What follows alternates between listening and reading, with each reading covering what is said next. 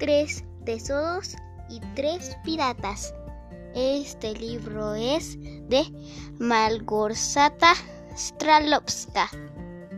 Hace unas tres semanas, en la taberna, los tres tiburones charlaban de sus aventuras, tres piratas bravucones.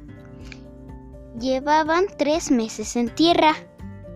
Algo extraño en un pirata y los tres echaban de menos navegar en su fragata. Tenían tres pedazos de un mapa y sobre la mesa los unieron. Tres grandes lupas de aumento con tres manos sostuvieron. Observaron con atención las tres cruces que en el papel indicaban tres, tres tesoros escondidos por un coronel. Para tres piratas expertos en el arte de navegar, encontrar tres tesoros sería como coser y cantar. Gracias a los tres pedazos de mapa, los tres magníficos tesoros no podían caer en su poder. No había tiempo que perder. Enseguida los tres marineros en las, las anclas levantaron y de camino a alta mar los tres empezaron a cantar. Los tres mástiles de fragata lucían sus tres banderas tres calaveras siniestras ondeaban altaneras. Cada uno de los tres piratas tenía su propia fusión y los tres las cumplían en total dedicación. Comían en tres turnos y en tres turnos vigilaban. De este modo que los tres corsarios en equipo trabajaban. Tras tres días navegando, divisaron tierra al fin. Con tres hurras celebraron estar cerca del botín.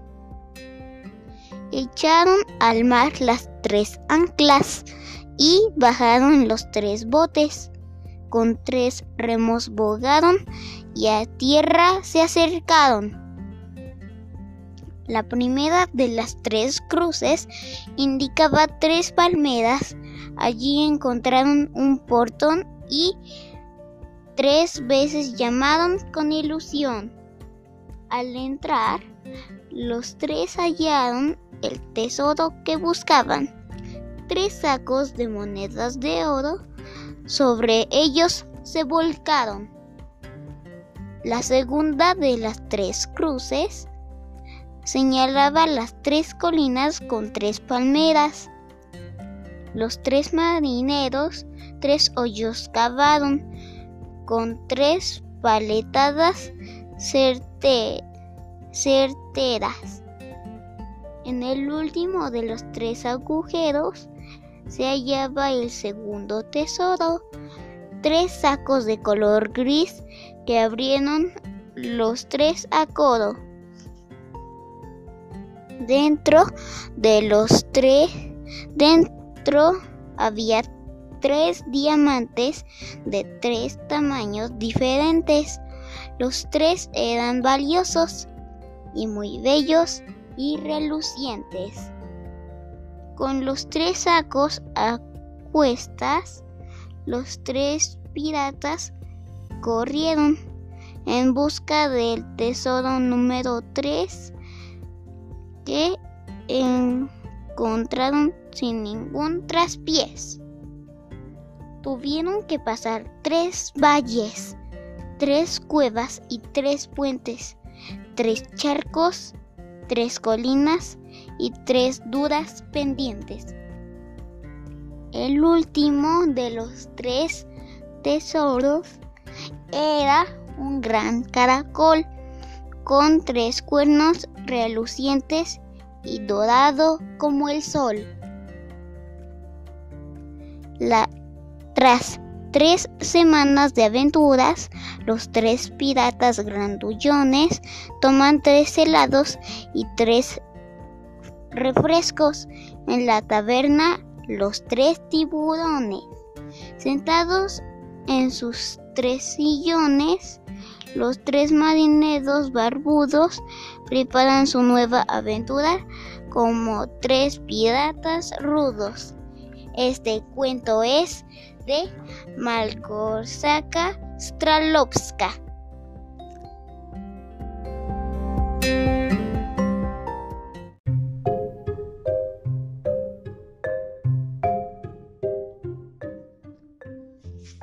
Buscando ideas. ¿Qué hacer para que podamos jugar a la hora del recreo sin que nos atropellen y sin que nos molestemos a nadie? ¿Tú qué harías, Maruca? Ayúdame a idear un plan. Maruca, muy acurrucada en mi cama, apenas si se levantó. Ligeramente su cabecita se descansaba tiernamente sobre sus dos patitas. En entre abrió los ojos apenas lo suficiente para darme entender que me veía con cierto reproche. Para que para eso me despiertas, creo que, que pensó. Abrió enormemente su hocico en un gran bostezo. Acto seguido se lamió el pecho, luego una pata, con esta se peinó la cabeza y finalmente se volvió a dormir sin darme la más mínima respuesta. Ya veo que no cuento contigo. Valiente amiga, está bien. Verás, si te ayudo cuando mi mamá te regañe por andar arañando los sillones, ni así se inquietó la muy malvada. Entonces pensé, ¿quién sabrá qué hacer en estos casos? Ah, ya sé, mi abuelita. Rápidamente fui al teléfono y le marqué. Hola, abue, soy yo, Dulce. ¿Me puedes ayudar? Soy hijita. Hola, hijita. Qué bueno que me hablas. ¿En qué te puedo ayudarte? Abue, ¿qué se hace para que las niñas podamos jugar, jugar en el patio de la escuela a la hora del recreo? Sin que nos atropellen los niños más grandes y sin que nos molestemos a otros niños. ¿Es tarea? No, abuelita, no es tarea, no te preocupes. Bueno, entonces tal vez no sea muy difícil, solo tienes que encontrar algo que los niños no quieran hacer. Si ellos atenderán su juego y ustedes el suyo. Dulce Clarita, ¿tienes algún problema en la escuela? No, ah, no, abue. Bueno, es que a veces las niñas no podemos jugar en la escuela a la hora del recreo porque los niños y las niñas más grandes no tienen cuidado y por andar en sus juegos nos empujan, nos atropellan y nos dan miedo y es mejor nos hacemos a un lado pero nosotras también queremos jugar y estamos pensando cómo le podemos hacer. Veo, veo que ustedes tienen razón, pero debe ser cuidadosa. Lo mejor es encontrar una solución que sea buena para todos. ¿Qué te ha dicho tu mamá? ¿Ya le platicaste? Todavía no, pero hoy mismo lo haré. Quiero que también ella me ayude. Eso está muy bien, hijita. Si puedo ayudarte, con gusto lo haré. Claro que sí, abuelo. Podrías preguntarle al abuelo. Él también debe saber qué podemos hacer. Abue, ¿qué podemos hacer las niñas en el recreo? Que los niños no quieran hacer y hacer y nosotras sin sí sin molestarlos. Ese es el punto clave. Dulce Clarita, a ustedes les toca encontrarlo. Necesitan pensarlo muy bien y luego también saber cómo le van a hacer para conseguirlo. Ay, abue, ya te estás poniendo misteriosa, hasta que parece que estamos jugando a las adivinanzas dificilísimas. Solo trato de ayudar, ni yo misma estoy segura de que puede ser. Por eso creo que ustedes son las que pueden saberlo mejor que nadie. Tiene razón, también hay que preguntarle al abuelo. Y luego te digo que dijo, o mejor que él mismo te hable y te diga, gracias abuela, me ayudaste, pero seguro vamos a volver a necesitarte. Yo te digo luego qué más queremos. Ahora ya me voy porque porque voy a hacer la tarea y además quiero jugar con Marquis un rato. Hasta luego, Dulce. Dale un beso de mi parte a tu mamá. Y otro a Maruca. Está bien, abue. Adiós. Me gusta hablar con mi abue y con el abuelo porque siempre me sacan de apuros y ahora ya tenía resuelta una parte del problema. Pero todavía debía pensarlo más, así que qué mejor que fui a hacer la tarea. Me gusta hacerla sin distraerme, porque así termino más pronto y ya luego puedo ponerme a jugar sin, sin andar toda preocupada porque no la acabé sin, ni, ni me divierto ni estoy a gusto.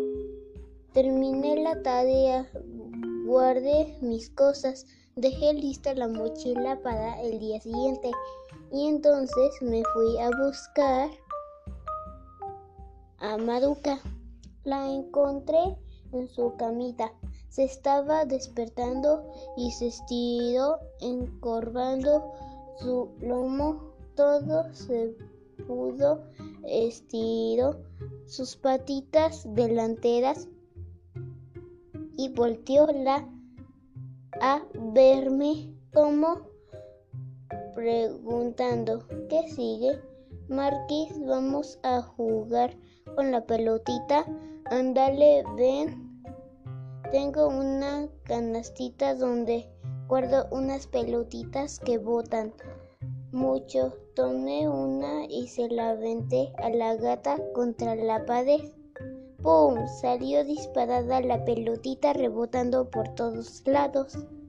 Y atrás de ella, Maduca, bien veloz, a corretearla cuando la alcanzó la jugueteó empujándola con sus patitas, luego la cogió con su hocico y me la trajo dejándola en mis pies. Bien, Marquis, Le, le atrapaste rápido. Vamos otra vez. Y se la volví a aventar. Esta vez se fue debajo de la cama y tras ella desapareció la marquis. Esperé un momento, pero nada que salía. Marquis, trae la pelotita. Marquis, sal, apúrate, ándale. Marquita, tráeme la pelota. nada, no salió. Por fin, después de un rato, decidí asomarme debajo de la cama. ¿Y qué vi? La maduca bien echada, estirada, cuán larga es esperando que fuera por ella. Maduca, así no se puede jugar contigo. ¿Cómo que te quedas echada debajo de la cama cuando apenas empezamos a jugar? Bueno, ahí te quedas. Yo me voy a jugar sola al patio. Apenas iba saliendo del cuarto cuando salió la maruca corriendo detrás de mí. Ah, ¿verdad? Anda, ándale, vamos a jugar el patio. Este video es de Dulce Clarita.